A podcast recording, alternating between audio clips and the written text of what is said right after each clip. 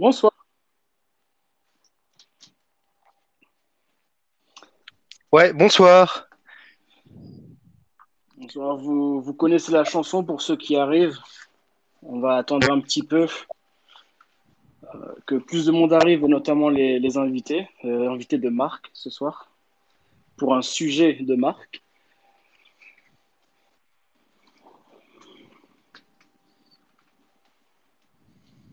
On va juste attendre. Il y a Kevin qui essaie de se connecter aussi euh, au live. Il y a Scop qui va nous écouter d'un œil, du coup. Ça me fait rire cette expression. Ah oui, euh, grosse actualité euh, aujourd'hui dans le milieu strasbourgeois. Benoît a retrouvé un compte Twitter. C'est peut-être là la recrue du mercato. J'espère que ce sera pas la seule. Hein. Ah bah, je sais pas qui d'autre doit retrouver son compte Twitter. Non, c'est moi ou Kevin a l'air de galérer niveau, euh, niveau connexion, intervention et tutti quanti. Ben, je sais pas, il en demande depuis avant, invité à co-animer. Attends, je crois qu'il a. Non, mais j'ai j'ai accepté la, la demande. T'inquiète, je, je peux gérer le reste. J'ai j'ai accepté la demande. Mais euh, si, si tu nous entends, Kevin, euh, annule la demande ou quitte et reviens. Ça a l'air d'être vraiment la galère. là. Il y a Scop qui va nous, nous ramener les invités. Ah ouais, moi j'essayais de me connecter au début, la galère aussi. Mais à chaque fois, il, il refuse euh. Non, là, il nous a entendu. Je pense qu'il va pour revenir. Donc, euh, Ok, parfait. donc je vais lui donner la parole ensuite. Je sais pas, il y a peut-être eu un bug quelque part. Voilà, il est revenu.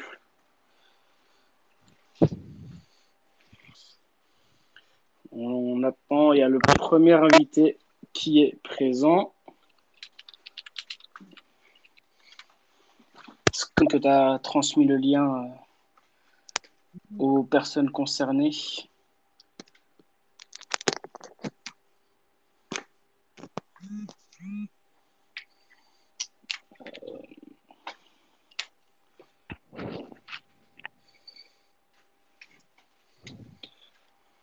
Bah écoute, Kevin, j'ai j'ai pas de solution, ça a pas l'air de vouloir te donner la parole. Sinon, juste comme intervenant. Bah oui, mais euh, même en intervenant, ça a pas l'air de marcher. Ah, merde. Attends, on va essayer autre chose. Euh, je vais refaire une invitation euh, à l'invité. Et je vais remettre une invitation à Cone.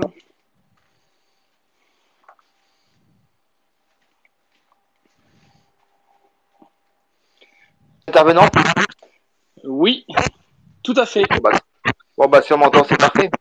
Oula, oula, par contre, oula, oula, doucement avec, euh, je sais pas ce qui se passe, mais euh, il y a un bruit absolument ignoble dans les oreilles. Je pense que ça vient de toi, en vrai, euh, Memphis. Ah ouais? Ouais, il y a un Comment- son absolument quand je parle, genre un écho ignoble. Vous êtes, c'est moi, non? Euh, je sais pas, ça a l'air d'aller mieux là en tout cas. Donc euh, on va pouvoir débuter, il y a du monde qui est, qui est arrivé. Euh, on a les deux invités qui sont présents. On va vous laisser la parole d'abord. Euh, D'abord toi Nicolas, te présenter rapidement parce qu'il n'y a pas tout le monde qui te connaît. Et en plus moi je Euh. sais que tu as un petit lien quand même avec Alsace. Oui, un petit, c'est peu dire, mais euh, bah, moi je m'appelle Nicolas Martov. Je, je suis d'ailleurs sur mon compte à liste, entre autres pour SoFoot, où j'ai pas mal suivi les, les questions de, de supporters euh, un certain nombre d'années. Voilà, donc euh, je sais pas à quoi rajouter d'autre. Et puis pour l'Alsace, euh, ah, bah, j'ai grandi euh, quand j'étais gamin, ma, ma famille en partie est en Alsace, donc voilà. Donc voilà, je, moi j'habite, je viens du quartier Ménonudorf, enfin Benès, voilà. vraiment. Donc euh, Évidemment, très beau quartier. Bon, enfin, je suis passé à beau quartier, mais enfin, moi, je, quand je suis chez ma sœur, je vais à pied au stade, quoi. Voilà, c'est pour tout dire. Et c'est ce qui rend le quartier plus beau. C'est ce qui rend le quartier plus beau pour ceux qui connaissent, qui connaissent Crèmerie et compagnie, oui. Memphis, Memphis, Memphis, il va falloir vraiment que tu coupes ton micro quand tu parles pas parce que ça défonce les oreilles. C'est inaudible. Allô? Ouais, j'essaie Bon, voilà, de, régler ce, ce petit problème de son. Voilà, faut juste que, en fait, la personne qui ne parle pas coupe son micro. Ça évitera tous les problèmes d'écho éventuels et, et de désagréments auditifs, si je puis me permettre. Euh, on va, il y a Pierre Barthélémy que je ne vous présente pas, euh, qui se présentera de toute façon lui-même, euh, qui va, qui va pouvoir intervenir aussi, grand défenseur des, droits des supporters notamment. on voulait, enfin vous le savez pas vous, mais on voulait inviter Arnaud Simonski, mais on s'est heurté à un obstacle qui est le club et qui a refusé pour des raisons assez quand même, comment dire, compréhensibles. Donc voilà, on va respecter ce choix. C'est dommage on voulait aussi donner la parole à un, référent supporter. Mais après, il y a Pierre et Nicolas ici présents qui vont pouvoir, qui vont pouvoir en parler de, ce rôle-là aussi sûrement. Parce que vous êtes euh, un peu plus ou moins spécialisé dans le monde du supporterisme. Et donc, vous avez sûrement les informations que nous chercherons à obtenir avec vous. Bon, on va essayer. Pierre, je vois que tu es, présent. Si tu veux bien te présenter pour s'il y en a qui ne te connaissent pas c'est probable. Ouais, salut, désolé, je suis en train de manger. Euh, euh, bonjour à tous, euh, Pierre Barthélémy, je suis avocat et dans ce cadre, ça m'arrive de, donner un coup de main à des, à des assauts de supporters. Bah super, bref, c'est concis. on va pas te déranger plus longtemps pour l'instant pour te laisser tranquillement le temps de manger. Euh, Nicolas, euh, tu as écrit récemment sur SoFoot du coup euh, au sujet de, notamment Nice-Marseille et tu te positionnes plus ou moins comme un défenseur aussi des droits des supporters. Oui, alors je, vraiment, je tiens quand même à préciser les choses. On est tous d'accord que ce qui s'est passé au départ jets de bouteilles et compagnie, ce qui est le degré zéro du super tourisme, bah, euh, c'est inacceptable. Moi, juste, qui, mais à chaque fois, mais j'ai un peu le sentiment de toujours vivre le même cycle. Quand tu as des incidents, des événements qui se passent comme ça, une espèce de déferlante euh, de, de, lieux communs, de, de propos, d'analyse à l'emporte-pièce, où, euh, et où personne se prend la peine, prend la peine un peu de de réfléchir. Et donc tu te retrouves à écrire des papiers en expliquant que c'est un peu plus compliqué qu'effectivement il faut euh, il faut euh, s'il y a des délits qui sont commis euh, comme dans tout cadre ou espace social. Il faut que les personnes qui sont identifiées comme responsables et soient jugées et condamnées dans un procès équitable. Mais tu, tu as toujours l'impression de répéter les mêmes choses.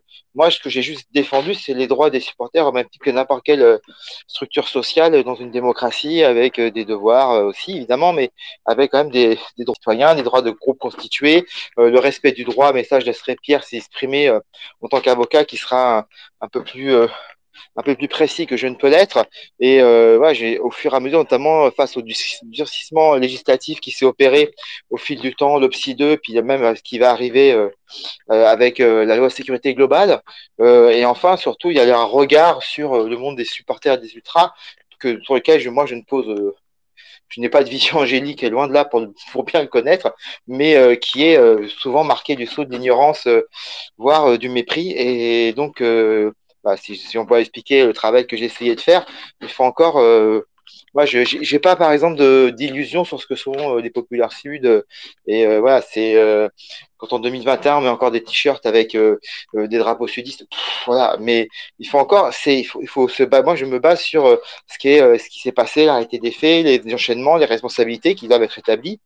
Et, je répète, hein, pense par exemple, ce qui, qui m'amuse beaucoup, c'est qu'on a, on a vu un acharnement sur les supporters, notamment concernant la, question des fumigènes très peu sur les jets d'objets sur les terrains qui me semble effectivement on a vu un problème bien plus grave et qui, à mon avis, devrait amener, y compris le mouvement à s'interroger sur la façon dont on gère une tribune, les gens qui y sont, parce que là, il y a quelque chose qui, c'est pas acceptable qu'un footballeur se prenne quand il tire un corner, ben, une bouteille d'eau euh, dans le dos, même si c'est paillé, et euh, surtout que ça peut être appelé à se, reproduire. Maintenant, ce qui m'a euh, sur cet événement-là, c'est qu'on a, je sais pas si c'est parce que ça fait un an et demi qu'on a huis clos, mais il y en a eu des envahissements de terrain et des problèmes. Il y en a eu à Bastia, il y en a eu à Lille, ils étaient, il, y en avait également eu dans de Montpellier-Nîmes, les gens se souviendront peut-être bah, c'est pas la première fois que ça se produit. Ça signifie pas qu'il faut le banaliser, mais j'ai le sentiment qu'on euh, avait déclenché une guerre civile en France. Euh, quand j'ai entendu les, réactions, euh, les forces de l'ordre sont intervenues. Évidemment, il y a eu des, il y a eu des, coups qui ont été échangés. C'est jamais agréable et c'est pas le lieu d'un club de foot, mais il n'y a pas eu non plus un. C'est pas, c'est pas les, c'est pas les tristes événements qu'on a pu vivre à Paris, par exemple. Voilà, pour, si on devait écrire une échelle, et là, pour le coup, euh, j'essaye juste de replacer dans le contexte. Il faut encore, je répète, euh, c'est jamais par angélisme, voilà. Mais parce que il y a des droits, des devoirs, des dans une démocratie, un état de droit, et puis voilà, la société, elle se joue aussi dans les tribunes. Mais du coup, il n'y a pas un manque de cohérence parce qu'on souligne ces dernières années qu'il y avait une vraie volonté de la Ligue de vouloir communiquer avec les supporters. Et pourtant, ça évite pas les drames, ça évite pas les débordements. Bah, après, euh, c'est compliqué à expliquer. D'abord, la Ligue, moins que tout le ministère qui, depuis quelques temps, avait mis en place une instance euh, dont je me souviens plus du nom exact, euh, d'assise supporterisme ou un truc comme ça, euh, où justement il y avait eu une volonté de dialogue entre les différents acteurs, donc euh, des supporters, des excusez-moi, supporters, euh, des ultras, des, euh, des forces de l'ordre, des élus, enfin, et tout ça, c'était sous l'égide de l'État, et c'était plutôt intéressant parce qu'on avait commencé à, poser la question du fumigène, la question de, ce type de, de comment dirais-je, de ce type de problématique. Il y a eu le confinement, on a quand même vécu une période pendant un an et demi, combien de de huis clos, je sais pas, un an presque. Moi, j'ai même perdu le fil, mais donc qui a fait qu'on on n'avait plus de problème. Mis le cas exceptionnel de Marseille, où euh, la situation interne du club a débouché sur l'envahissement de la commanderie, par, euh, les, supporters. Mais euh, ouais, on était passé à un, un, mode plutôt en sommeil. Il y avait eu un changement à la tête de la direction nationale de la lutte du liganisme qui était plutôt positif, en tout cas qui n'avait pas la même option optique qu'avant. Sauf que là, la pression va être énorme et on voit déjà Vincent Labrune qui a écrit qui a écrit au ministre euh, des Sports, euh, de l'Éducation nationale, parce que c'est lui qui est en charge des sports, de, l'Intérieur et euh, Premier ministre, pour demander que l'État s'implique davantage pour réprimer. Donc, je pense qu'on va avoir des un peu plus compliquées. J'ai lu une interview ce matin, euh, je sais plus si elle datait, enfin elle datait euh, de, des événements du week-end, mais je sais plus si c'était exactement ce matin ou hier, et euh, qui parlait peut-être d'un reflet de la frustration de la société due probablement à la, frustration des, huis clos, des confinements et tout. Est-ce que tu penses que ça peut être une part d'explication sans pour autant justifier ou excuser ce qui s'est passé? Après, moi, je pense que c'est un, une concordance de faits. C'est d'abord, c'était un, un Nice-Marseille, c'est toujours très tendu. C'est un derby, c'est des, publics et des supporters qui s'apprécient guère et qui sont opposés sur plein de choses, y compris politiques. Euh, par ailleurs, c'est deux clubs qui sont rivaux dans le même espace. Donc c'est, je sais pas que c'est un vrai derby, mais bon, il y a quand même une rivalité forte, donc ça se passe jamais bien. Euh, en cas, c'est toujours très tendu. Euh, deuxièmement, il y a effectivement ce fait que ça fait plus d'un an et demi qu'il n'y avait pas de, il n'y avait pas de, de, vie dans les tribunes, que les, les peut-être que certains groupes sont, certains, certains euh, supporters sont un peu plus euh, sont chauffés à blanc. Je pense que le, confinement et la, la carte qu'on a vécue, elle a laissé des traces aux sociétés en, règle générale et sur les individus en particulier, euh, de nervosité, de, de frustration, de, euh, de psychologique. Mais vraiment, je fais pas, mais on ne mesure pas encore de ce qu'on a vécu en fait, les conséquences, mais on commence à, on le voit par exemple sur la question, c'est vraiment sans comparaison, mais sur la question des violences conjugales, etc. On a vu, une, donc ça peut avoir aussi cet effet-là. Je pense que c'est la concordance de tous ces facteurs cumulés avec un match qui était sous tension, avec euh, peut-être aussi le fait que l'arbitre a trop tardé euh, à gérer euh, l'apparition des jets d'objets qu'il aurait dû faire comme à Montpellier précédemment, à arrêter plus tôt, laisser le, club gérer la relation avec les supporters et après revenir, ce qui était une option qui aurait apaisé les choses et peut-être évité les incidents plus graves. C'est facile à faire refaire maintenant et je veux pas charger un arbitre parce qu'en un contexte pareil c'est très difficile. Et voilà, il y a tout ça qui explique. Ce qui est certain, c'est que voilà, le, le, un match de foot, c'est le condensé de situations particulières recouvert par le théâtre général de la société. vous avez à la fois les rivalités, la culture ultra, euh, le passif, et cumulé avec le fait que l'ambiance générale du pays et euh, de la société affecte, affecte et impacte euh, l'humeur et les comportements. Si j'ai été clair. Tout à fait. Euh, et D'après toi, quelle va être l'issue du coup de, de, cette rencontre? Il va être joué à huis clos, il y aura des sanctions euh, plus graves, des, des armes, un retrait de points. Tu t'attends à quoi toi? Parce que la décision était, tombée, était censée tomber ce soir. Elle tombera peut-être pendant le space du coup, ou alors je suis vraiment passé à côté. Dans ce cas-là, je m'en excuse et j'ai un peu honte. Mais euh, tu t'attends à quoi? moi, pour l'instant, moi, je n'ai pas d'idée parce que je ne sais pas du tout comment la. Moi, je pense. Après, est-ce que je trouverais logique? Est-ce que c'est-à-dire qu'on rejoue le match? Voilà parce que ça serait euh, globalement les joueurs sont pas concernés par ça. Enfin, les joueurs niçois ils ont rien fait. Le, je comprends la réaction de Dimitri Payet, même si à un moment euh, là, effectivement on peut toujours dire que les joueurs doivent garder leur calme, mais il y a, à l'inverse, euh, ça peut pas être éternel. Mais voilà, à un moment, il faudrait rejouer le match. Euh, pourquoi pas en terrain neutre, juste histoire de, calmer tout le monde. De toute façon, les populaires sud, elles sont euh, fermées pour quatre matchs sur décision du préfet. Euh, voilà. Après, ce qui peut se produire, c'est que il y a deux solutions. Ou la Ligue veut faire un, veut frapper un grand coup et mettre à la fois les, les, les, clubs devant leur responsabilité, entre guillemets, et va sanctionner Nice très durement, et un petit peu moins Marseille. Ou alors elle va vouloir euh, ménager euh, euh, les clubs et filer la patate chaude aux autorités, ce que j'ai quand même eu l'impression de lire dans l'interview, dans les réactions de la Brune et la lettre de la Brune aux autorités. En gros, elle va peut-être conclure par un, une espèce de match nul euh, où les clubs ne seront pas sanctionnés. Et effectivement, ça, amènerait ou rejouer le match ou décider de le donner gagné euh, à, Nice.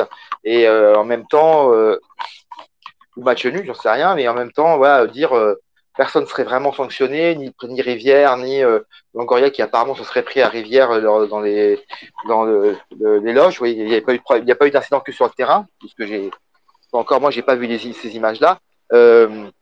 Voilà, donc je, pense que là, la Ligue, elle va, elle va adopter peut-être une position de breton et laisser euh, et refiler euh, le bébé au gouvernement et à l'État euh, en expliquant que c'est pas lui, c'est pas eux de s'occuper du maintien de l'ordre.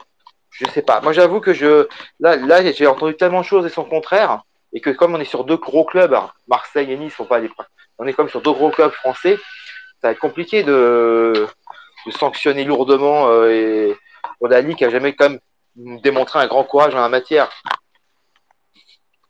Mais est-ce que, tu parlais de la possibilité d'attribuer la victoire à Nice, mais est-ce que ce ne serait pas une défaite morale du coup? Pardon, j'ai pas entendu par contre. Est-ce que accorder la, victoire sur tapis vert à Nice, ou même l'accorder parce que Nice est en train de mener après 75 minutes de jeu, ce ne serait pas une défaite morale? Euh, D'accorder la victoire à Nice? Ouais. Après, après, une fois encore, c'est pas les il y, a, deux options. On considère qu'un club, c'est l'ensemble de, de, c'est le, le, stade et les supporters. Et dans ce cas, effectivement, tu peux considérer que, euh, je sais pas. Enfin, je t'avoue que j'ai un peu du mal à répondre à cette question. Euh, une défaite morale, je pense que le, ce serait, euh, accorder la victoire à Nice, ça serait effectif. Moi, je pense qu'il faut rejouer le match. Tu peux pas considérer, ce match, il s'est arrêté. Donc, vraiment, il faut le rejouer. Tu sais pas ce qui serait pu se passer 15 minutes. Il n'y a pas de victoire morale. Les, sanctions, elles doivent s'appliquer aux supporters qui ont été impliqués dans, qui ont le terrain ou qui ont commis des actes d'agression sur les joueurs de foot. Euh, éventuellement, sur certains membres du staff euh, marseillais, apparemment, qui ont un peu pété, dépassé la ligne. Je pense à un préparateur physique, notamment. Euh, et euh, déterminer qui sont les vrais responsables. Et après, rejouer le match. Euh, donner le match victorieux évidemment à Nice, ça peut sembler excessif parce que le match n'est pas fini. C'est pas une question de défaite. On ne sait pas ce qui peut se passer en 15 minutes. Dans, le football, surtout qu'il y avait 15-0, il y avait seulement 1-0. Voilà, donc euh, non, non, moi je Ma morale, c'est un terme fort quand même pour euh, quelque chose qui est, qui est pas de ce registre-là pour le coup. Pour moi, selon moi. Hein. Il y, a, il y, a, aussi plusieurs débats qui ont été suscités. Pierre va pouvoir intervenir dessus et comme il est présent, on va commencer par ça. C'est peut-on continuer à punir euh, collectivement, à appliquer des, punitions collectives plutôt qu'individuelles? C'est quand même la sentence quand tu bah, dis ou choses comme ça. Bah, pas encore. Euh, non, normalement non, sauf à prouver que les populaires sud euh, avaient décidé collectivement de lancer des objets et de viser paillés, sauf à considérer qu'ils sont responsables du fait que certains de leurs membres ou des gens de leur tribu soient allés sur le terrain et que c'est une décision qui vient d'eux que je, ce qui n'est pas leur déclaration en tout cas, et je n'ai pas vu de preuve, euh, non, on peut dissoudre ce groupe ou dissoudre euh, ou fermer. Mais la fermeture temporaire, des, je peux la comprendre la mesure on fait ça pour redescendre, faire redescendre éventuellement la température. Dire voilà, il y a presque ce qui s'est passé, on peut pas refaire, on peut pas. Il faut quand même que euh, tout le monde se reprenne ses esprits. C'est temporaire.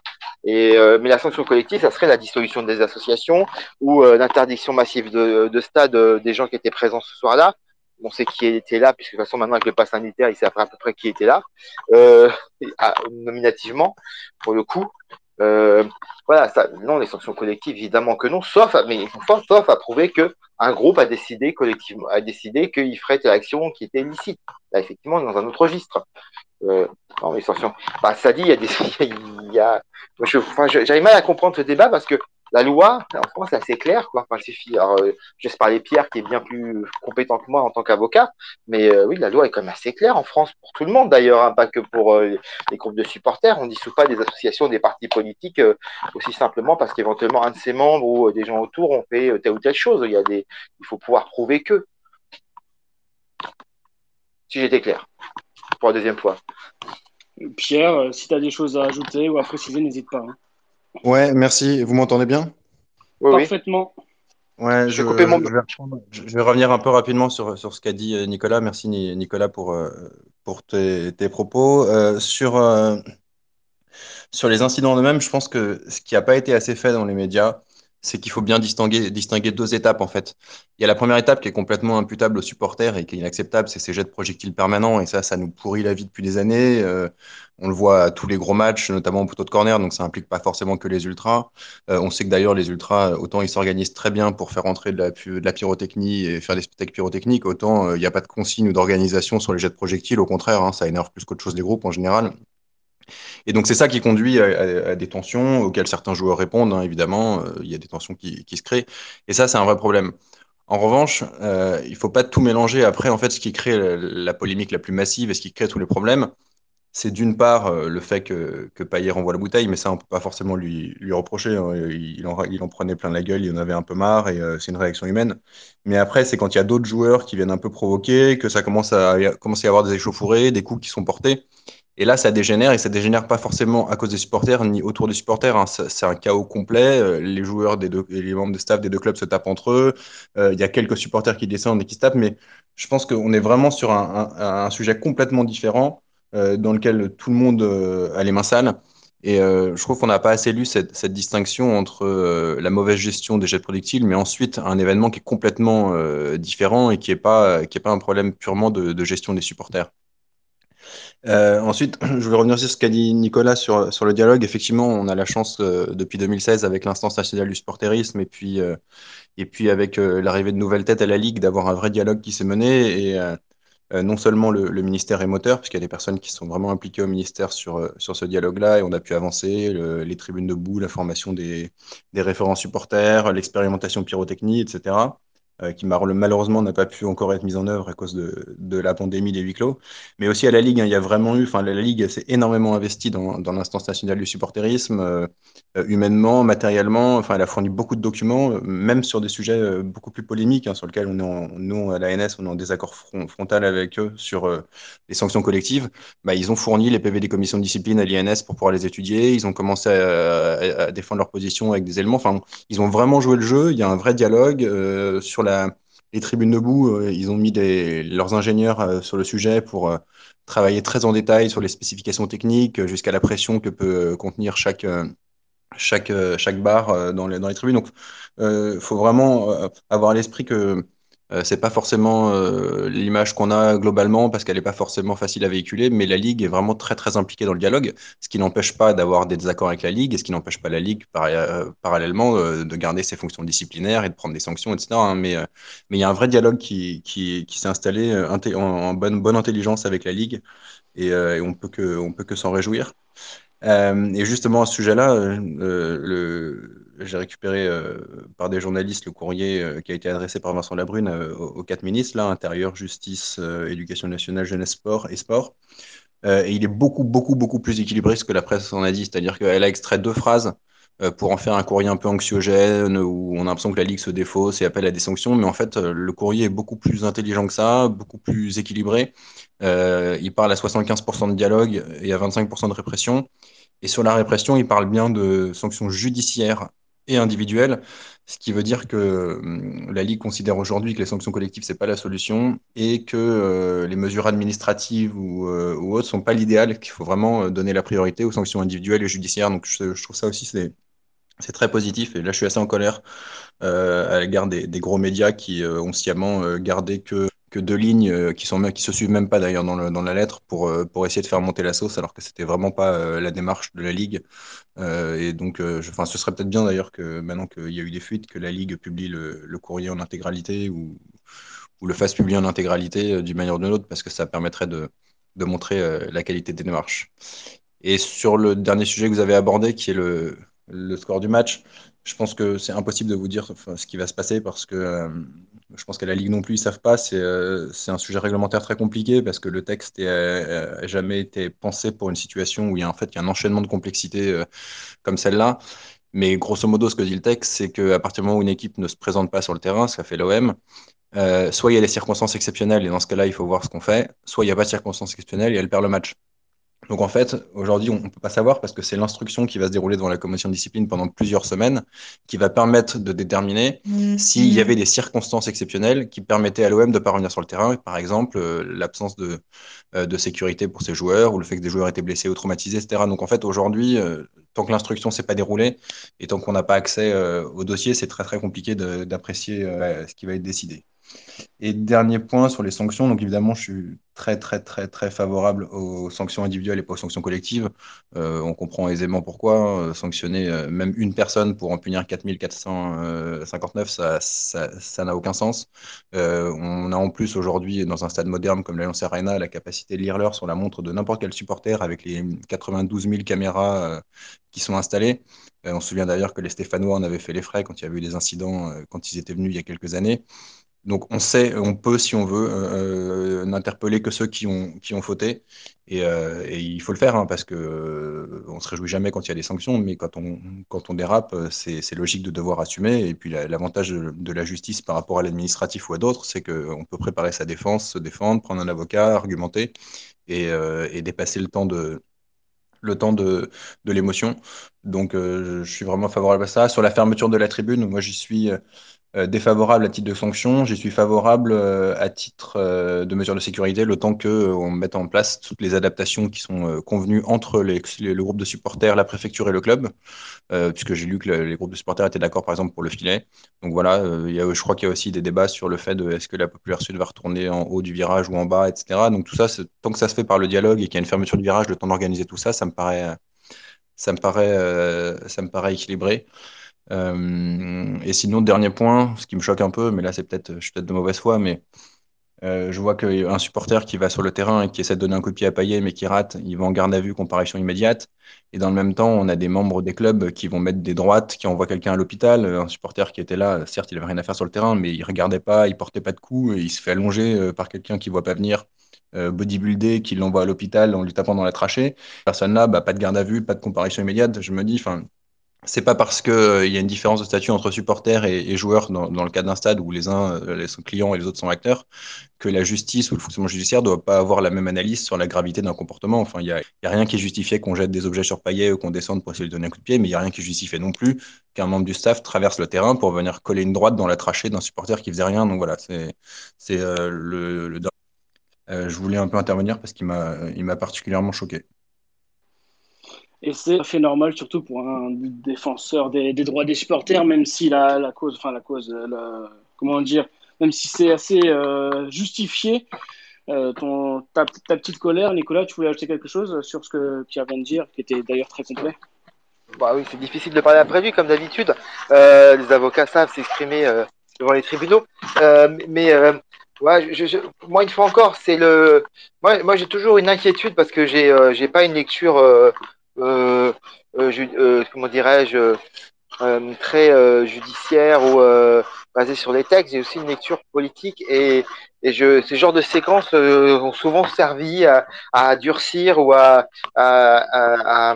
imposer des, retours de bâton sur les reporters. On se souvient des événements de PSG Caen qui avaient fondé une grande partie de la législation anti, anti, anti en France euh, qui, euh, qui était euh, dont on est un peu encore sous l'héritage. Mais ouais, c'est comment comment dire la moi la ligue je veux bien qu'elle soit plus le dialogue qu'avant. C'était pas difficile et moi je connaissais pas certains des détails que Pierre a révélés parce que je vais être honnête qu'ils avaient mis des ingénieurs pour les tribunes debout ce qui est pas désagréable. Et il y en a à la méno hein, pour ceux qui a des Strasbourgeois qui nous écoutent hein, y a il y a maintenant des gens qui sont debout euh, ont des coursives euh, mais euh, c'est euh, c'est quand même, enfin, la lettre de la Brune effectivement n'est pas un, appel à, à l'instauration d'une dictature en France. elle pose quand même clairement la question du, maintien de l'ordre et de la gestion dans les stades et elle est, elle me semble quand même après, moi, je ne vais pas parler au nom des autres médias qui, que je, je ne fais pas partie et, qui ont tronqué ou pas le, passage. Les passages, il y a quand même des, petites phrases qui sont un peu, euh, moi, je dirais inquiétantes. Maintenant, euh, j'espère que je me trompe. Euh, enfin, pour finir vraiment sur le sur ce chapitre-là des Bersud et des événements qu'on a vécu avec moi, il y a une saison qui commence. Hein. Je, me passe aussi dans cette perspective-là. il va y avoir des matchs qui vont être, qui vont se multiplier, qui vont être entre guillemets attention. On en connaît quelques-uns. Il va y avoir des Lyon Saint-Etienne, Saint-Etienne Lyon. Il va y avoir donc des PSG Marseille. Et d'autres types de confrontations qui peuvent euh, conduire à, ce type de face à face ou à des tensions ou des, des crispations. C'est, ça sera intéressant de voir comment ça va se gérer. Euh, comment, par exemple, la question des déplacements de Tokia va être, va être, va être, comment dirais-je, manœuvrée on sait qu'il y avait quand même eu des, à un moment, il y a des consignes comme quoi il fallait malgré tout laisser davantage de supporters pouvoir circuler, se rendre, se déplacer. On est sur des, comme des registres très importants de liberté euh, pour le coup. Mais c'est vrai que c'est ça va être une tentation peut-être plus facile encore de nouveau. Il y en a eu vraiment eu beaucoup hein, par le passé, hein, euh, de, revenir à ce, pour les préfets, de revenir à ce mode de, gestion euh, pour justement s'économiser des, troubles ou des, penser s'économiser des troubles ou des difficultés.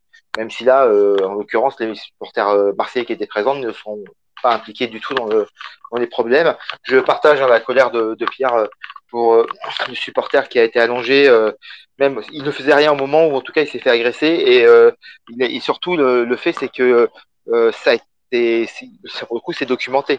C'est on a hein, elles ont même tourné sur les réseaux sociaux. La seule personne qui est à l'hôpital, c'est un supporter aujourd'hui. Heureusement, hein, je ne veux pas qu'il y ait eu, on n'espère pas qu'il y ait d'autres, mais la seule personne qui est hospitalisée. Et je crois que, mais alors, je sais pas, moi j'avais lu que même peut-être il était sous le coup de poursuite à lui-même. Donc voilà, c'est c'est complexe. Euh, c'est quand même difficile à encaisser ce genre de. Normalement en France, il y tout le monde est soumis à la même loi, au même droit, au même devoir. Et là, il faut quand même le souligner, c'est même si le personnage aujourd'hui est, un peu encensé euh, chez certains, euh, on ne fait pas justice soi-même comme ça, à froid, quoi. Ou alors, euh, faut nous le dire, et dans ce cas-là, il y a d'autres gens à aller voir, mais euh, voilà. Je sais pas, j'étais, euh, c'était peut-être un peu plus confus mon intervention cette fois-ci, mais voilà, parce que j'ai reconnu la rigueur habituelle et la préparation du grand juriste que j'ai en face de moi. C'est très dur de passer après lui. voilà. Bonsoir, vous m'entendez? Oui. Ah, super, merci. Ça, ça marche enfin. Absolument. Euh, tu as une question, euh, Kevin? Bonsoir tout le monde. Euh, bah, oui, j'en ai une. Bah, déjà, merci Pierre, parce que justement, en, écoutant bah, simplement les médias généraux, oui, j'avais une vision très très réduite de, la missive qu'avait envoyée la LFP. Donc, merci de nous donner le point de vue complet de ce qui a été dit dans ce texte. Et donc, du coup, c'est un peu plus rassurant. Mais euh, Pierre, euh, cette, journée, on a aussi eu euh, à Rennes euh, un début de fight. Et, euh, et, du coup, est-ce que tu as, parce que malheureusement, il n'y a, pas eu que Marseille et Nice, est-ce que tu n'as pas peur qu'il y a quand même un durcissement et que les, les préfets vont aller à la, facilité et, et, on va faire un pas en arrière de nouveau parce qu'il parce qu'il y a eu quelques imbéciles qui se sont un peu lâchés ces derniers temps quoi. Ouais, merci. Alors, euh, peur, non, pas, pas spécialement. Euh, tant qu'on rétablit la vérité sur, sur le match Rennes-Nantes, enfin, je, notamment, j'ai écouté ce qui s'est dit à l'after hier et j'étais particulièrement choqué parce qu'on nous explique que les ultra nantais qui étaient derrière la, la Rivière ou la Deule, je crois, ou je sais plus, bon, les ultra nantais. Euh, la Vilaine. La Vilaine, bon, les, les, du coup, les, les CRS seraient venus les voir, ils auraient discuté, les gendarmes seraient venus les voir, ça aurait discuté intelligemment, et puis après, les ultra nantais, de ce qu'explique. Euh, euh, le journaliste euh, qui est de France 3, euh, Ille-et-Vilaine, là, qui est venu sur euh, l'after, c'est qu'ensuite les ultra nantais auraient contourné la rivière, seraient revenus auprès du stade et s'en seraient pris à des pères de famille, auraient fracassé tout le monde. Et c'est juste complètement faux. Complètement faux. C'est-à-dire qu'après les échanges avec la gendarmerie, les ultra nantais sont rentrés à Nantes. Et au moment où on leur prête des incidents à la fin du match, ils étaient déjà rentrés à Nantes. Donc, enfin, c'est sûr que si, si, des gens comme ça, des journalistes font tourner des mensonges sur les radios aussi écoutés que l'after, ça va effectivement nourrir nourrir des, arrêtés préfectoraux, mais ça, c'est honteux. Et puis en plus, cette situation, elle est d'autant plus honteuse qu'en fait, elle est causée par le préfet lui-même. C'est-à-dire qu'il prend un arrêté qui impose des contre-marques nominatives pour aller en parcage, et en sachant très bien que la BL, euh, comme beaucoup de groupes ultra, est opposée aux contre-marques nominatives. Et donc, qu'est-ce qu'ils ont fait, la BL Ils se sont mis à l'extérieur du périmètre, derrière une rivière, juste pour montrer que l'arrêté n'avait pas de sens. Mais ils n'ont provoqué, enfin, ils, ont provoqué par des champs, etc. Mais je veux dire, il n'y avait aucun risque parce qu'il y avait une rivière entre eux. Le fait que quelques Rennais euh, soient descendus un peu en force en bousculant les gendarmes et en cassant des, barrières, c'est stupide. Mais ça montre bien que si jamais il n'y avait pas eu cet arrêté avec des contre-marques nominatives et qu'on avait accueilli la BL normalement dans le parcage, il n'y aurait eu aucun problème. Et donc, encore une fois, c'est un arrêté préfectoral qui engendre une situation où les ultras réagissent de manière provocante, mais euh, honnêtement, euh, ce qu'a fait la BL, moi, je n'ai rien à y redire proprement.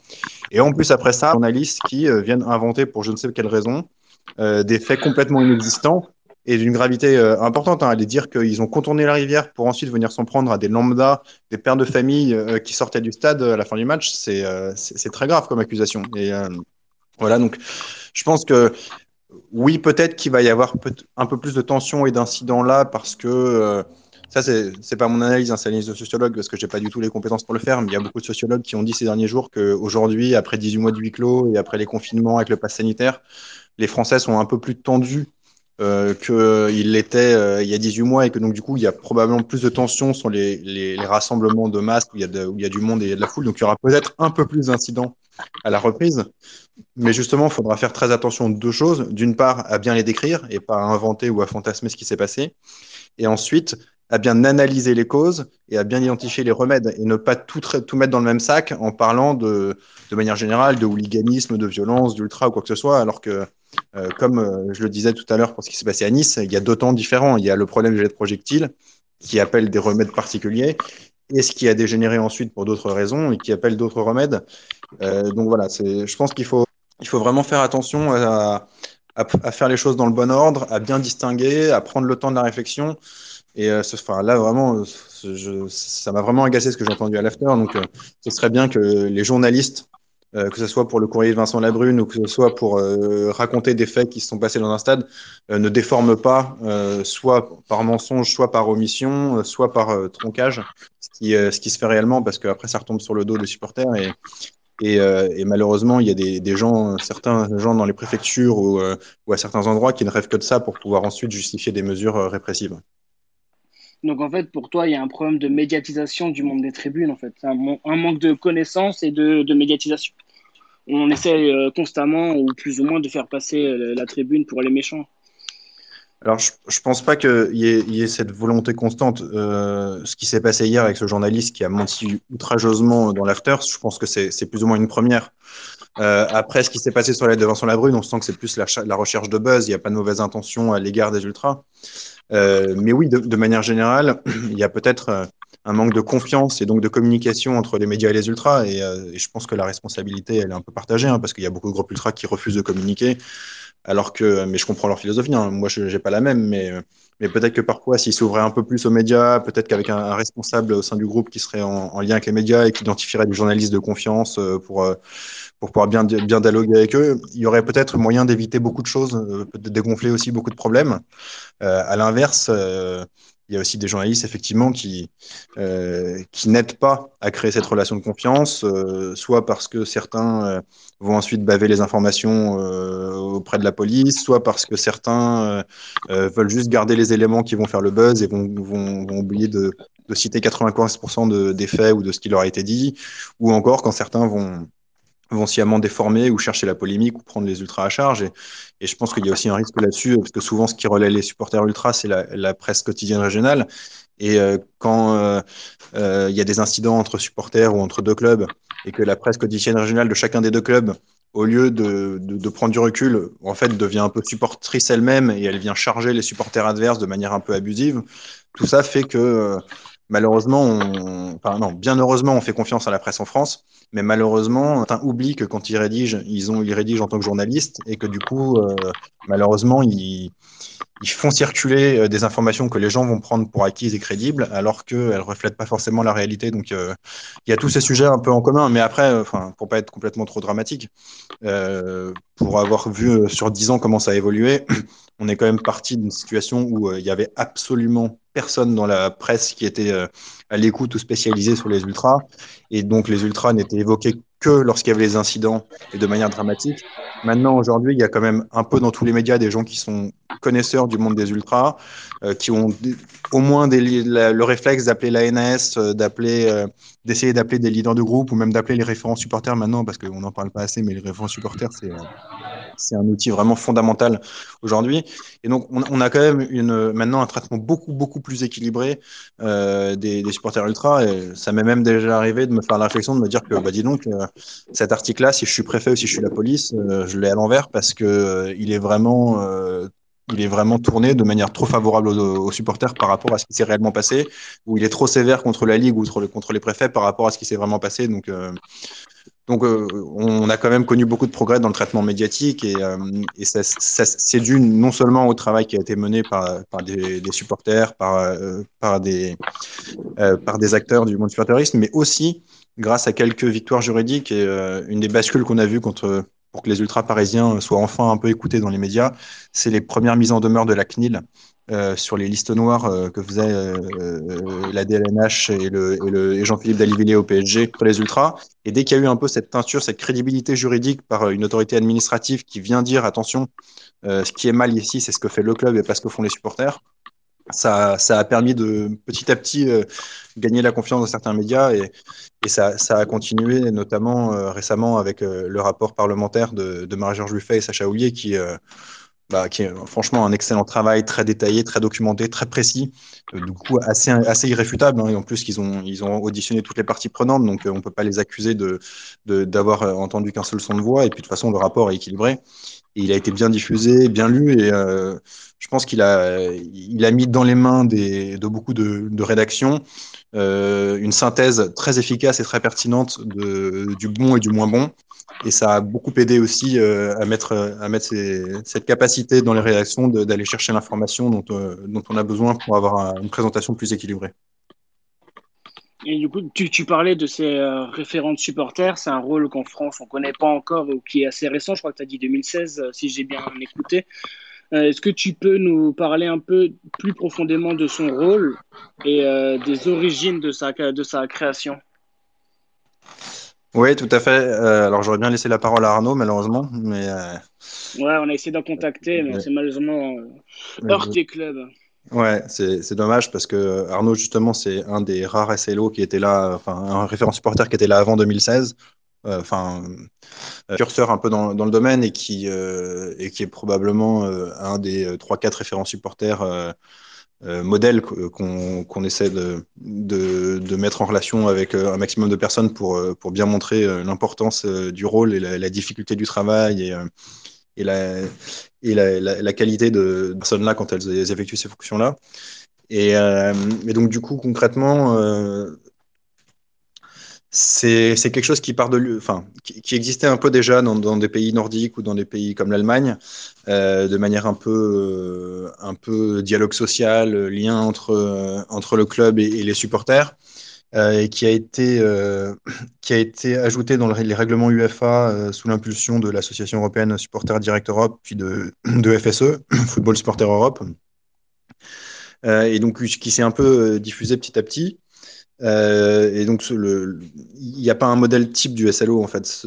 chaque pays, selon sa culture, euh, l'adapte un peu à sa manière, et même chaque club un peu à sa manière. Il y avoir plusieurs SLO dans le même club, c'est le cas, c'est le cas notamment euh, à Paris. il y a peut-être d'autres clubs qui en ont plusieurs, mais je crois qu'il y en a, trois à Lyon à temps plein, plus un pour les jours de match. Et à Paris, il y en a deux à temps plein, et ils réfléchissent à en prendre un troisième pour les jours de match. et voilà, qui, en fait qui assure le lien permanent entre les supporters et le club. Et quand je dis les supporters, c'est tous les supporters. Hein. C'est pas le référent supporter des groupes, euh, c'est pas le référent supporter euh, des VIP, c'est le, le, référent de tous les supporters du club. Et il permet d'assurer en fait en permanence ce lien, cette circulation d'informations, cette euh, ce, vécu, cette confiance qui permet de, de flex des habitudes, des contacts pour pour tout organiser et puis les jours de match pour éviter les pour éviter les incidents ou du moins mieux les gérer. donc c'est c'est vraiment un, rôle fondamental partout où il y a un vrai référent supporter. Ça a vraiment permis d'améliorer l'organisation ou de réduire les tensions, même dans des clubs où, où il y a encore aujourd'hui des relations très fraîches entre la direction et les groupes. le référent supporter travaille très bien et permet notamment euh, de faire le lien avec les préfectures en amont des, déplacements de supporters et d'organiser correctement les déplacements de supporters. Là où, euh, sans le référent supporter, la, direction du club aurait fait comme certaines directions de club font, elles se pointent aux réunions de supporters.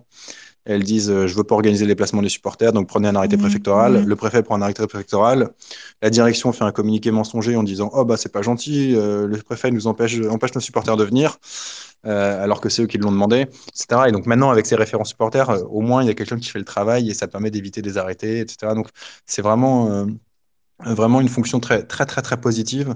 et je crois que ça fait l'unanimité. Enfin, quand on l'a, quand on l'a mis en place au début, il y a des groupes qui étaient un peu du, un peu, enfin, qui répondaient j'en ai pas besoin, ça m'intéresse pas, soit je parle pas au club, soit je parle déjà au DG ou au président du club, donc j'ai pas besoin d'un référent supporter.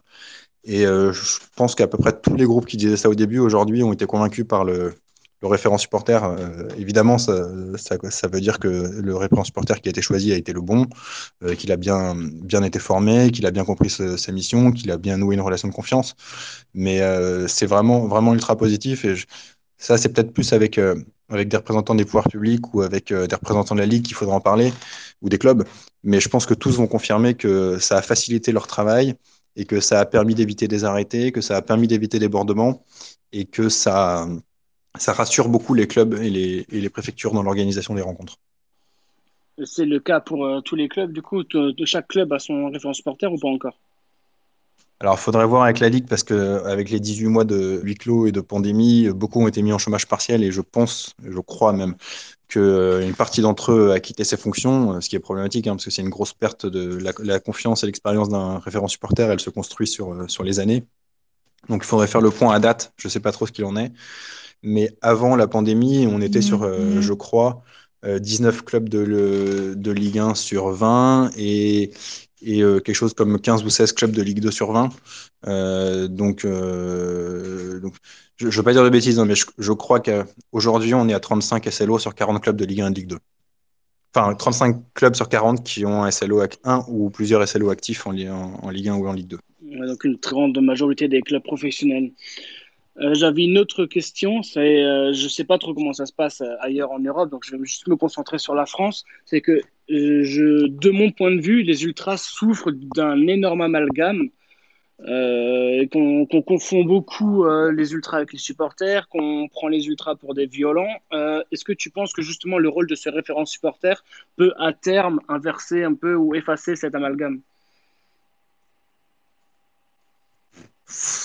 Honnêtement, c'est compliqué parce que je pense que même certains groupes de supporters euh, font pas tout pour sortir de cette ambiguïté et sont contents de cette ambiguïté. Hein. On va pas se mentir, il y a des, groupes de supporters qui, assument, euh, des groupes de supporters ultra qui assument clairement le côté rue, euh, d'autres côtés comme ça. Donc, euh, en plus, comme il y a différents modèles d'ultra, hein, on sait bien que les, les ultras en Allemagne, c'est pas comme les ultras en Italie, et même en France, d'un coin à un autre, c'est pas du tout le, le, même fonctionnement ultra. Il y a des groupes qui se disent pas ultra alors qu'ils sont quand même dans un fonctionnement proche de l'ultra. Donc, je pense que c'est, on est, comme on est sur un sujet où c'est pas des catégories fermes avec des critères fermes et on peut dire euh, t'es A, t'es B ou t'es C, euh, et que de tous les il y a des gens qui aiment bien aussi euh, naviguer un peu sur la mhm. frontière, sur l'ambiguïté.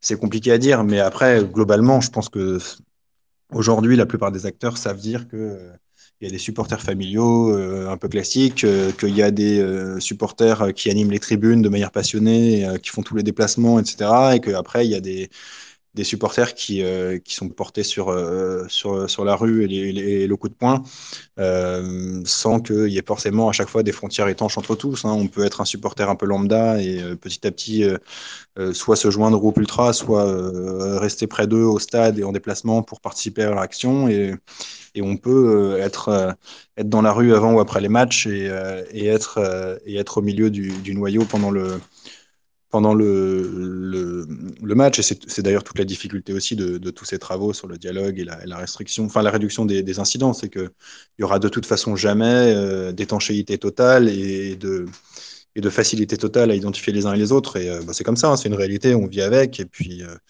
et puis tout, enfin, ce qui est bien en général avec les ultras euh, ou les hooligans, c'est qu'ils assument. Hein. donc au moins c'est clair, on n'est pas dans l'hypocrisie. ça permet d'avoir au moins ce, prérequis de, l'honnêteté intellectuelle. Mais, voilà, après chacun a son avis. Moi personnellement, je ne comprends pas l'intérêt d'aller se taper juste parce qu'on supporte un autre club ou qu'on est né de l'autre côté d'une frontière. Mais, voilà, certains le font et, c'est comme ça. Et notre, euh, notre mission à tous, euh, quand on s'implique dans le dialogue et le travail, c'est de trouver le meilleur moyen de, de, limiter les risques et de, mieux organiser les choses pour que, euh, à la limite, ceux qui veulent faire ça puissent le faire sans que ça impacte ceux qui ne sont, pas, sont pas intéressés. Nico a, dû partir, mais je tiens quand même à le remercier, même s'il est parti, voilà, pour tout le monde. Il, a dû partir, il avait d'autres choses à faire. Enfin, voilà il était temps de le libérer. En plus, Pierre, t'es parfait. Mais du coup, messieurs, dames, euh, ceux qui nous écoutent, s'il y en a certains qui veulent ajouter quelque chose, qui veulent poser des questions, qui ont un avis sur, euh, sur le sujet ou qui sont même impliqués dans, dans cette lutte ou dans cette cause, n'hésitez pas à faire la demande d'intervention. Euh, les micros sont ouverts. C'est aussi pour ça qu'on organise ce, genre de, de tribune voilà, n'hésitez pas. Euh, en attendant, Kevin ou Memphis, si vous voulez intervenir aussi, poser quelques questions à notre intervenant ou ajouter quelque chose, n'hésitez pas. Ah, pas de souci. Euh, là, j'avoue que tu as anticipé certaines de mes questions, donc je suis un peu à sec. Mais euh, pour revenir des, des, fois au fight, alors c'est pas une question, mais c'est plus une une réflexion. Euh, des fois, je me dis, bon, alors, euh, faut le prendre avec tes pincettes. Je, mets un peu une dose d'humour, hein, euh, mais des fois, dans, les fights entre clubs, je me dis, il y a certaines chaînes des fois qui cherchent des nouveaux concepts. pourquoi pas pourquoi ils, ils, seraient presque prêts Pourquoi ne pas organiser littéralement des fights contrôlés où ceux qui ont envie de se taper dessus se tapent dessus et, et, au moins ça éviterait que les de, de, de, devoir mobiliser des forces de l'ordre. De... Enfin bon, j'exagère un peu mon propos, mais, euh, mais quand tu vois que, que, que des groupes prennent des risques assez incroyables pour se mettre euh, sur la tronche avec des armes et compagnie, euh, des fois, il faudrait, enfin, pourquoi pas les laisser se défouler dans un coin. Mais bon, c'est ça. Je, dis ça un petit peu avec avec une point d'humour. C'est pas vraiment souhaitable, mais, euh, mais j'avais vu un reportage sur les groupes ultra en, Russie et c'est vrai que, les free fights font, assez peur et, des fois euh, c'est un risque pour l'ordre public. Ouais, là je suis pas, je suis pas très bien placé pour parler de tout ça, c'est un peu hors de mes, de mes compétences. Donc euh, s'il y a des gens plus, plus, plus professionnels sur le sujet, je laisse volontiers la parole. Oui, oui, oui, c'était pas une question, c'était pas pour te mettre, euh, te demander une réponse. C'était, c'est une réflexion que j'ai depuis, enfin, une réflexion, disons que on se pose la question de comment contrôler euh, des fois les free fights. Je sais que ça a été très, très, très plus populaire à une certaine époque. Il y en a un peu moins, mais il y, a, des, comme tu dis, il y a des groupes ultra qui assument complètement, euh, on va dire tout le panel et qui et, qui, qui aiment se, se, cogner dessus. Alors euh, au, lieu de. Quand je, repense à ce qui s'est passé euh, lors de la Coupe du Monde euh, avec le, CRS à Lens ou, même à Marseille, les gens qui se sont vraiment. Enfin, où il y a vraiment, vraiment eu des physiques et, et c'est compliqué de, de, véritablement contrôler, de contrôler ça. Quoi. Donc, Ouais, et puis il y, a deux choses différentes. Il y a, ce que tu appelles les, fights ou ce, qui s'est passé aussi euh, à Lens en 98 ou à, puis à Marseille lors de l'Euro où c'est euh, là c'est du pur hooliganisme. C'est des gens qui veulent vraiment la violence pour la violence. Et puis il y a ce, que, ce qui est peut-être un peu moins hooligan, un peu plus ultra, qui sont les, violences non organisées, un peu spontanées. Euh, on se croise à l'occasion d'un match ou ou quand il y a des, des, des, tentatives, par exemple dans le stade de vol de bâche, etc. Donc, enfin, ouais. aussi, ça, c'est un, un, sujet complexe. Hein. Moi, je sais que je suis un peu euh, un peu en divergence avec beaucoup d'acteurs de, d'acteurs sur le sujet, sur le fait que moi je trouve ça complètement stupide de vouloir voler une bâche, mais euh, je sais que c'est très important pour des groupes, que normalement quand on se fait voler la bâche, ça veut dire dissolution du groupe, etc. Donc c'est des sujets qui m'échappent un peu et sur lesquels, euh, de façon, mon avis n'a aucune valeur aucune importance. Mais voilà, c'est juste pour dire qu'il y a une différence un peu entre ce qui est violence pour violence et ce qui est un peu les jeux entre ultras, de, de rencontres spontanées ou de, de, de de défi d'aller prendre la bâche de l'autre ou un drapeau ou autre. Donc c'est vrai qu'il y a un peu, il y a une grande diversité dans le, type de, de troubles à l'ordre public qui peuvent être causés dans ce cadre. On accueille Mathieu Zagrodzki avec nous. Bonsoir Mathieu. Bonsoir, merci de m'ouvrir le, microphone. Euh, moi, à la base, euh, j'étais venu ici pour euh, consulter la data room de Saint-Étienne. C'est pas le bon endroit, mais je vais réagir à ce que, ce que vient Kevin. C'est pour ça que j'ai demandé la parole, parce qu'il disait, un peu ironiquement et un peu avec humour, on pourrait organiser des fights de façon structurée. Eh ben, figurez-vous, Arsène, que, alors je suis d'origine polonaise, hein, comme mon nom l'indique, j'en reviens d'ailleurs, ça existe en Europe de l'Est, en fait. Il y a des compétitions euh, qui s'appellent le Team Fighting Championship, où en fait, euh, ce sont sur des rings euh, des groupes de 3 ou de 5, je sais plus, qui s'affrontent. Euh, et donc l'idée est en fait une compétition entre firmes de hooligans, mais euh, dans une au sein en quelque sorte d'une structure euh, sportive. Donc je ne dis pas que c'est la solution, et je suis pas du tout en train de le promouvoir, mais comme la question était posée de savoir si ça existait quelque part, je voulais apporter cette précision là. D'accord, merci. du coup, le sport en question, c'est du fight, on se met des, des beaux pifs. Ouais, en fait, c'est comme, en, fait, c'est comme du MMA, euh, simplement c'est par équipe. Voilà, c'est ça le. C'est ça le concept, voilà. Donc, il euh, faut savoir qu'en Europe de l'Est, on est avant-gardiste sur quelques trucs. Pas forcément les meilleurs, mais, mais en tout cas, on l'est. C'est un bande organisé finalement. Euh, voilà, voilà, on peut appeler ça comme ça, ouais. Ce qu'on avait vu avec l'ANS quand on avait fait un déplacement dans le cadre du programme Liège là, sur le référent supporter à Bialystok en Pologne, c'est les... Tu l'as mal prononcé, hein, Pierre, je te pardonne. Vas-y, vas-y, euh, vas-y, Mathieu Z. Białystok. Ok. Bon, la, ville là-bas au nord, pas loin de la Lituanie. Et euh, il, nous expliquait, les autorités polonaises, qu'en fait, il y a même des, maintenant des règles très précises. C'est-à-dire quand un, groupe a pris la bâche d'un autre, ils se donnent rendez-vous, par exemple, six mois après, à 10 contre 10. Euh, la bâche est au milieu et euh, du coup, il y a une opportunité pour celui qui se fait voler sa bâche de la récupérer. Et s'il ne la récupère pas, bah, c'est définitivement fini. Donc, euh, il y a effectivement, comme le dit Mathieu, des, des, des endroits où c'est plus que codifié et c'est presque devenu un sport à part entière. Bah, c'est le processus de civilisation de Norbert Elias, en fait, hein, qui est en jeu. C'est une espèce de, de, de, de, progrès dans, le, dans le hooliganisme, en quelque sorte. Mais du coup, ce, genre de, fight, est-ce que ça, ça instaure un climat un peu plus pacifique dans le stade, vu qu'il se défoule en dehors? Ouais, euh, c'est une très bonne question pour être sérieux, euh, pour être sérieux quelques instants. Euh, donc juste pour me présenter, parce que tout le monde ne me, ne me, connaît pas, moi je suis chercheur en sciences politiques et je travaille sur les questions de relations police-population et bon, les questions de relations police-supporters en font partie. Et donc comme je viens de le dire, je suis d'origine polonaise, je viens d'y passer 15 jours, ma famille est de, est de là-bas, donc c'est vrai que c'est un, pays que je connais, je connais très très bien et je, je suis également allé au stade là-bas en réalité, ce qui s'est passé en Pologne est, au fond assez similaire à ce qui a pu se passer en Europe de l'Ouest dans une large mesure, mais avec euh, quelques années de retard. C'est qu'il y a une modernisation des stades et un renforcement de l'arsenal législatif répressif notamment, notamment en particulier, euh, enfin ça s'est fait en deux étapes à l'approche de l'entrée dans l'Union européenne et ensuite à l'approche de l'Euro 2012. Euh, donc, on a adopté des choses finalement analogue euh, à la France, par exemple, hein, avec des interdictions de stade, avec des secteurs visiteurs, avec euh, la rénovation des enceintes euh, et la mise en place de la vidéo. On est même allé un peu plus loin parce qu'en en Pologne, mais c'est le cas dans pas mal de pays de l'Est, il faut donner son numéro d'identité pour acheter un billet. Et en fait, l'identité est contrôlée à l'entrée. Quand tu vas au stade, il y a ton nom sur le billet et on vérifie si tu es bien la personne euh, porteuse euh, de billet. Donc le but, c'est évidemment de vérifier que des interdits de stade euh, n'essaient pas de se glisser en douce dans, dans l'enceinte. Donc tout ça, ça a contribué là aussi à, à déplacer la violence à l'extérieur des enceintes. Honnêtement, comme ça, je ne peux pas vous donner les chiffres, mais en fait, entre le milieu des années 90, sachant que les années 90, c'est le Far West absolu, et aujourd'hui, il y a une division par je sais plus combien du nombre d'incidents euh, enregistrés dans les enceintes ou aux abords immédiats.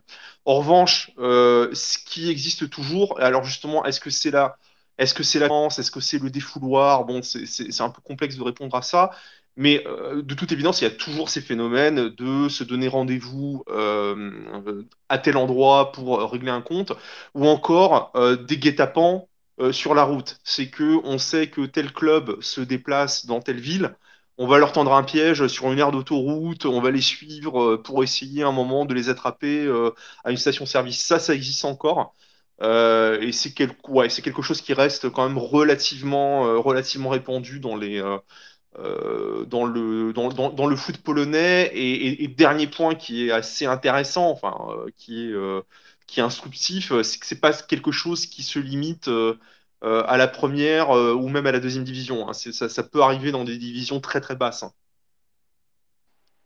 Ça arrive aussi en France, ça. Je me souviens très bien de, je sais pas, d'une aire d'autoroute vers Saint-Etienne ou Lyon qui s'était transformée en lieu en lieu de catch, quoi. Ouais, il y avait une histoire, je crois, je crois que c'était Marseille et Saint-Etienne qui s'étaient rencontrés fortuitement sur. Euh, ouais, il devait y avoir Lyon-Nice et Marseille et Saint-Etienne. Mais dans, dans, mon souvenir, c'est une rencontre fortuite. C'est qu'en fait, ils se croisent. Alors, c'est aussi incroyable que cela puisse paraître. C'est qu'ils sont tous les deux en déplacement, ils vont à des endroits différents et ils se rencontrent. Tandis que ce que je décris dans, le cas polonais, c'est vraiment euh, en mode euh, on part à plusieurs bagnoles et on, on essaie à un moment de les intercepter quelque part sur la route. Donc c'est quand même déjà beaucoup plus. on est beaucoup plus en recherche du contact. Et tu parlais du coup de, biais nominatifs pour un peu apaiser les, mhm. tensions dans les stades, mais c'est quelque chose qui est euh, applicable en France ou on n'en est pas à ce point-là? Alors là, tu, me poses une question qui dépasse peut-être un peu mon. Enfin, non pas mes compétences, mais en tout cas ma capacité de prospective. Euh, est-ce que on, va en arriver là en France? Je pense que déjà ça s'opposera à de très très fortes résistances euh, de la part des groupes ultras. Euh, il suffit de voir les, protestations qu'il y a eu euh, relativement au pass sanitaire. Euh, tu as Montpellier, Nantes, Saint-Etienne, si je ne me trompe pas, qui, qui ont plus ou moins, même plus que moins, boycotté la première par rapport à ça. Si demain tu dis on fait des billets nominatifs, tu vas avoir une, levée de bouclier qui, est, qui va être extrêmement importante. Après, déjà, je pense pas du tout que ce soit dans les, dans, les, dans les cartons du législateur au moment où on se parle. Et on n'est pas du tout au même point euh, que euh, celui où étaient les, pays d'Europe de l'Est au moment où ces mesures ont été prises. Euh, là, par exemple, on est en train de parler de Nice-Marseille et ce qui s'est passé est gravissime. A une finale de Coupe de Pologne, ça doit être en 2007 ou 2008, où les deux virages, donc c'est le Legia Varsovie qui joue contre l'Air Poznan, c'est deux des clubs qui se détestent le plus en Pologne. Et par ailleurs, ce sont deux clubs qui ont euh, des, comment dire, euh, des groupes ultra et hooligans extrêmement nombreux. Et on a une bataille rangée sur le terrain. Et là, on ne parle pas de 30 personnes qui envahissent le terrain et puis se replient relativement rapidement. On parle d'une bataille rangée entre plusieurs centaines de personnes sur, sur un terrain. Donc, c'est pas du tout. Enfin, le point de départ, il n'est pas du tout le même parce qu'on est à un niveau non seulement qui n'est pas celui de la France aujourd'hui, mais par ailleurs, la France n'a jamais été à ce niveau-là en fait de, violence dans les enceintes sportives. Malgré tout ce qui a pu se passer à Paris, euh, il a été question Nicolas tout à l'heure euh, qui parlait de PSG Caen, et PSG Caen c'est violentissime, mais ça reste au fond quelque chose de relativement exceptionnel dans le cas, euh, dans, l'histoire des tribunes françaises, heureusement, là où c'était la norme, et c'est parfois encore la norme dans certains pays, d'Europe centrale et de l'Est. Et encore une fois, je ne parle même pas des années 90 qui étaient, euh, réellement, le, réellement le Far West. Alors si, je peux me faire un peu de pub personnel, si vous voulez lire des choses là-dessus, euh, il y a, a 3-4 ans, j'avais publié un, un, papier sur le site de Vice qui portait justement sur les, sur les supporters de l'équipe nationale de Pologne et la différence en fait entre les supporters de l'équipe nationale qui sont plutôt un public familial et les supporters de club. Euh, j'ai également publié une très très longue, euh, fait une très très longue interview d'un hooligan polonais euh, que je connais personnellement. D'ailleurs, Pierre a, eu l'occasion de le rencontrer par mon, par mon entremise lors de ce fameux voyage en Pologne, qui explique un peu toute cette évolution en fait des, des tribunes en Europe de l'Est depuis la chute du communisme en 89. Donc voilà, vous tapez mon nom de famille, vous tapez Vice et vous tapez supporter Pologne dans Google, vous allez tomber sur ces articles si vous voulez approfondir le sujet. Ouais, bah, que dire après ça Très Bah, clair. merci pour, les, pour ces précisions. ouais. Bah, avec plaisir, avec plaisir. Et, et comment le public, euh, le grand public polonais, du coup, euh, c'est quoi ils ont, C'est quelle, quelle image a le foot, du coup, euh, en Pologne, par les grands médias et le public, euh, on va dire, beaucoup plus euh, basique et familial, en fait? Ouais, bah le, le- en fait, le souci qu'a le foot polonais, c'est que le spectacle sur le terrain est très peu attractif. Donc, on, on peut assister à des situations où les virages sont pleins, et ils le sont à peu près toujours, en tout cas pour les gros clubs, type Legia Varsovie, l'Air Poznan, euh, Wisła Krak- Cracovie. Bon, on a, des tribunes ultra qui sont toujours relativement remplies, et puis des latérales qui sont très clairsemées. Ah, Encore une fois, l'exception de Varsovie, qui, est quand même bien remplie en moyenne. Euh, donc, l'image aujourd'hui, c'est que bon, il y a d'assez bonnes ambiances, mais que euh, globalement, il n'y a rien à voir parce que à côté, il y a une ligue de handball qui est, qui est forte, il y a une ligue de volley qui est forte. Hein, D'ailleurs, il y a qu'à voir, il y a des joueurs français, hein, des très bons joueurs euh, français ou même d'autres pays européens qui jouent dans la de, de hand ou de volley. Il y a un sport qui est ultra populaire, euh, dont vous n'avez peut-être jamais entendu parler, c'est le Speedway. Euh, donc le speedway, vous savez, c'est les courses de, de moto euh, sur un anneau en, en- en terre. Euh, c'est Ah. c'est- super populaire en Pologne. Les, les enceintes font le plein lorsqu'il y a ces euh, compètes-là. Et au fond, le foot, euh, l'équipe nationale fait le plein, euh, quasi systématiquement. Le foot de club, euh, c'est très très très clairsemé. C'est pas considéré comme euh, un spectacle très intéressant. Et puis il y a aussi une culture du supporter. Là, là, je dépasse un peu le cadre de la France et Mhm. de la Pologne. Mais en Grèce, avec euh, la Gate, euh, je sais plus le Nine. de chiffres. Je suis, Ou ouais, voilà, je je suis, sais je suis plus, ouais, désolé. Nine, je crois. Euh, qui présente que ce soit basket, volley pour le Panathinaikos notamment. Enfin, c'est vraiment euh, Ouais. les salles. Il y a des fumigènes dans les salles. Enfin, c'est vraiment des gros tarés. Bah, le truc, c'est que dans les, c'est que dans les, dans, dans les Balkans ou en Turquie, tu as une grosse tradition de club omnisport. Euh, Ouais. je, je me souviens être allé à Belgrade il y a quelques années. Et le jeudi, euh, il y avait euh, le Partizan qui jouait en, en ligue. Enfin, je, je m'y connais pas très bien en basket. je- en Euroleague de basket, voilà le, terme que je cherchais. Et le euh, il jouait en championnat, alors euh, contre un club dont, le nom m'échappe, mais c'était un, petit club euh, du championnat serbe. Euh, et euh, comment dire, euh, j'avais rencontré en fait des gens qui allaient aux deux, c'est-à-dire qu'ils ils étaient abonnés au foot, mais ils étaient aussi abonnés au basket, parce qu'ils sont supporters du partisan en général, et au fond, tu avais euh, limite une plus grosse ambiance euh, en, basket qu'en foot. Bon, parce que c'était un plus gros match, hein. Dans un cas, c'était l'Euroleague, dans l'autre cas, c'était un match euh, lambda de, championnat serbe contre une petite équipe. Mais le, Panathi- le Panathinaikos, c'est ça. le Partizan, c'est ça.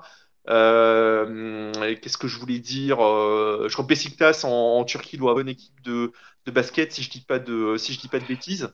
Euh, donc il y a, il y a aussi ce truc-là, c'est que tu t'identifies non seulement à l'équipe de foot, mais, euh, mais vraiment au club, euh, au club omnisport. Et euh, Ouais. bah, à Split, voilà, t'as, t'as plein, d'exemples comme ça. Il y avait le- les, séries de documentaires qui sont excellents de- de- d'Eric Cantona, c'était Looking for Eric, je crois. Mhm. Non, ça c'est le film, mais où il, où il allait visiter les, les villes qui avaient des grands derbies. Et justement, le, le documentaire sur la ville d'Istanbul avec le Galatasaray contre le Fener représentait vraiment bien ces, ces deux grands clubs omnisports et parlait vachement bien de ça, euh, Ouais, de ce ouais, sujet-là Ouais, de, ouais. de ces grandes euh, omnisports euh, qui sont dans ces grandes villes et, et- et avec le contraste de- du Galatasaray contre le Fener. Ouais, ouais, ouais. Euh, J'invite vraiment tous ces. Si, si les gens ne l'ont pas vu, c'est c'est une série de documentaires qui sont vraiment chouettes sur le foot et sur euh, la culture foot en général. Ouais. Plutôt bien fait. Juste avant de continuer, euh, Pierre, tu as besoin d'être libéré, euh, tu peux. Euh, tu vois, si tu as d'autres choses à dire, si le sujet continue à t'intéresser et être pertinent pour toi, tu peux rester. Mais si tu as des, impératifs, euh, on te retiendra pas plus longtemps. Merci beaucoup euh, pour tes interventions très pertinentes. Bah, merci à vous, je vais, continuer d'écouter, mais effectivement, je, vois qu'il y a beaucoup de monde intéressant. Il y a Mathieu, je vois qu'il y a d'autres, euh, des gens de la NS, il y a des leaders de groupe, il y a des référents supporters dans, tous les gens qui écoutent. Donc je me dis peut-être qu'eux, ils peuvent intervenir pour parler des référents supporters, pour parler des différents sujets. Donc euh, euh, volontiers, je laisse volontiers la parole à, tous, ces, gens qui sont spécialistes de, la question. C'est tout ce qu'on souhaite en tout cas. Si vous voulez prendre la parole, n'hésitez pas. hein, ce moment est fait pour tout le monde. Il y a Kokuen tout à l'heure qui avait demandé la parole. Tu avais probablement des, des choses à dire ou à demander. Si tu es toujours là, bien sûr. Oui, bien sûr, je suis toujours là. Donc, bonsoir à tout le monde. Merci pour la parole. Euh, je trouvais qu'on ait effectivement énormément de gens intéressants ce soir. Euh, malheureusement, euh, j'ai l'impression qu'on a perdu le député Sacha Houlier parce que ma question elle va un peu s'adresser aux politiques. Parce que j'en reviens plus à la gestion du supporter en France et à la question du législateur. J'aurais aimé en savoir plus sur vraiment le, rapport du législateur au monde du supporterisme.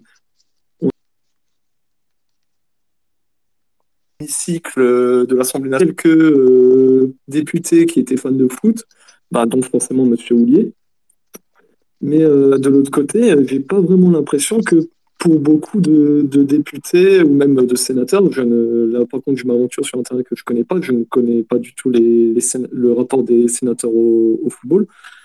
Euh, que savent-ils véritablement du monde des tribunes? Et a-t-on, ben, pour pousser même la question encore plus loin, euh, a-t-on déjà vu un sénateur ou un parlementaire, même un maire ultra, qui, on va dire un législateur qui soit capable de s'imprégner de cette culture-là, de la comprendre, pour notamment faire avancer le débat législatif Pierre ou Mathieu? Euh, Vraie question. Des parlementaires authentiquement fans de foot, il y en a eu il y en a encore. Je pense, je pense à quelqu'un comme Philippe Séguin, qui était vraiment un connaisseur du foot euh, et un amoureux du PSG. Des parlementaires vraiment imprégnés de la culture ultra, comme ça, spontanément, je ne vois pas. Euh, tant, mais après. Euh, il y en a, il y en a pas qui sont ultra, mais il y en a qui connaissent bien. Hein. Il y en a qui, fréquentent le stade. à, Paris, il y a eu Ugren Rinson, Ranson, je sais pas comment on dit, qui, qui je sais beaucoup appliqué. Après, à Saint-Etienne, c'est c'est un monde à part, mais il n'y a pas un seul mec dans le département qui est pas supporter et qui va pas au stade. mais euh, mais euh, mais il y en a pas mal. Hein, que Stéphane Testé qu'on a vu, il va à tous les matchs. Il a beau habiter à Paris comme député maintenant ou en Seine-Saint-Denis parce qu'il était prof avant. Il faisait quand même les déplacements pour tous les matchs euh, à domicile de Saint-Etienne.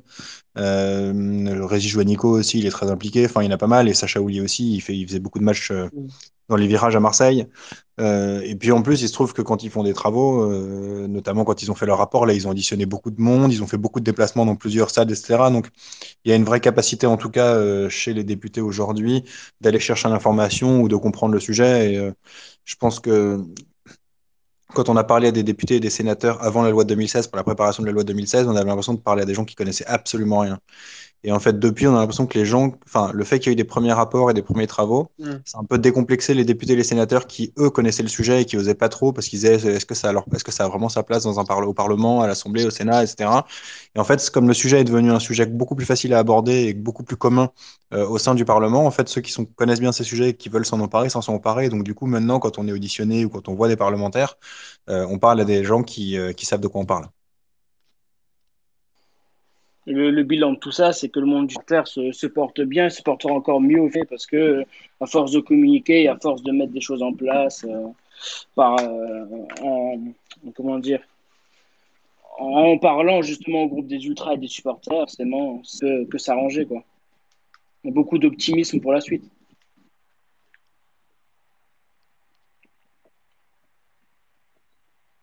Oh, l'énorme blanc. non, non, non, non, non, mais il n'y a, y a, rien à ajouter à ce que tu viens de dire. Hein. Euh, c'est sûr qu'on a, on, a connu des avancées qui sont euh, extrêmement significatives depuis le, milieu des années 2010 et notamment euh, depuis la loi à l'arrivée. Mais ça, bon, Pierre, Pierre tout à l'heure hein, sur le, le, dialogue, le référent supporter les discussions sur les fumis, euh, les discussions sur les tribunes debout. Donc, euh, bien évidemment qu'on est dans une, euh, dans une situation qui est bien meilleure que ce qu'elle était il y a 10 ans, par, par exemple, au moment où le, où le plan Le Prou était mis en place. Et je pense, vous, me dites si, si, je me trompe, mais je pense qu'on a fait le tour. On a même pu un peu digresser sur la Pologne, sur la Turquie, sur la Grèce. Euh, au niveau du monde des supporters. Euh, on avait des intervenants d'une très très grande qualité, euh, que ce soit Mathieu qui, qui, est intervenu un peu plus tard, que ce soit Pierre qui est là depuis le début, Nicolas qui est parti un peu plus tôt. Bah, du coup, je, on, va finir. merci à vous tous. Bah, merci. Les intervenants, les, les auditeurs. C'est un plaisir. on se retrouvera peut-être pour, pour d'autres spaces au fil de la saison. Euh, selon les thématiques qu'on essaie à chaque fois. Euh, on aurait pu continuer une éternité sur ce sujet parce que, bon, comme euh, on l'a dit, on a quand même parlé de la Pologne, de la Grèce, de la Turquie. On aurait pu parler encore de, des supporters dans, dans les pays africains, dans les pays américains, enfin dans, dans plein d'autres pays, selon les cultures. on va s'arrêter là pour aujourd'hui. Donc, au risque de me répéter, merci encore, Mathieu, tu es un des seuls qui, qui reste pour l'instant avec la parole. Euh, merci à Kevin et merci surtout à la cave de Papy d'avoir organisé ce, cet espace vocal. De rien, Guillaume. ça m'a fait plaisir. Ouais. merci. Enfin, on a enfin le son de ta voix. Et merci à tous les auditeurs hein, d'être là, hein, c'est génial. Et c'était très cool aussi de parler avec euh, un Polonais. Voilà. bah, bah, bah, super. Euh, si, si, vous êtes content, je suis content aussi. Euh, comme je le disais à l'instant, euh, merci d'avoir autorisé mon incruste. On passera sur, euh, sur les futurs agrospace du coup. Ben, vous êtes les bienvenus, avec, avec plaisir. Allez, à, ben, à très bientôt et bonne soirée. Et, et bonne deuxième mi-temps euh, pour ceux qui regardent euh, Shakhtar Monaco. Voilà, j'allais dire bonne seconde période à tous et on va quand même espérer une, qualification monégasque. parce que le Portugal est passé devant à l'indice UEFA. Donc, ouais, pour les points UEFA, exactement. voilà. Ce serait dommage. Bah, bonne soirée à tous et à toutes et à une prochaine. Bisous. Bonne soirée les gens. Bonne soirée à tout le monde, merci.